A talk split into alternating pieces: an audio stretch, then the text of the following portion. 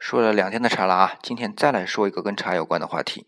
我们现在呢，除了部分的普洱茶之外，其他的茶都是散茶。但是这个情况在明朝的洪武年以前啊，是另外一个情景。几乎所有的茶都类似今天的普洱茶那样的，是一块块饼的。当时呢，称为团茶。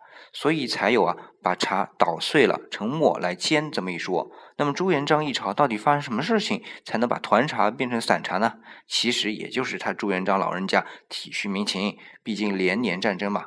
而制茶饼呢，又是一个既耗时又耗力的过程，省去这一步呢，可以让茶工啊轻松一些。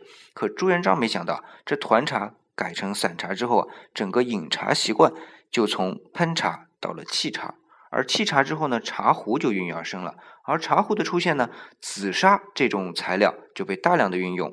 这肯定是朱元璋没想到的。你看，任何事物的改变都会引起相关事物的改变，如此环环相扣，就产生了传导效应。